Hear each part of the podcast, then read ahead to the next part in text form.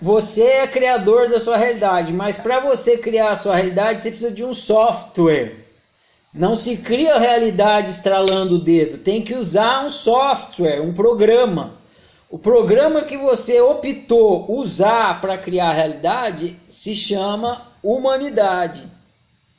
Se você tivesse escolhido o programa mineralidade, você estava se criando através desse programa mineralidade, você estaria se experimentando e provavelmente você se entenderia como sendo uma pedra.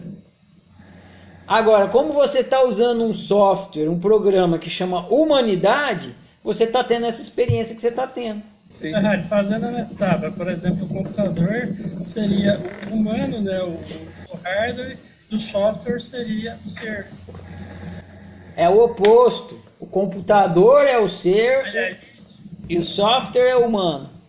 O ser é como se fosse um computador e a humanidade é como se fosse um software.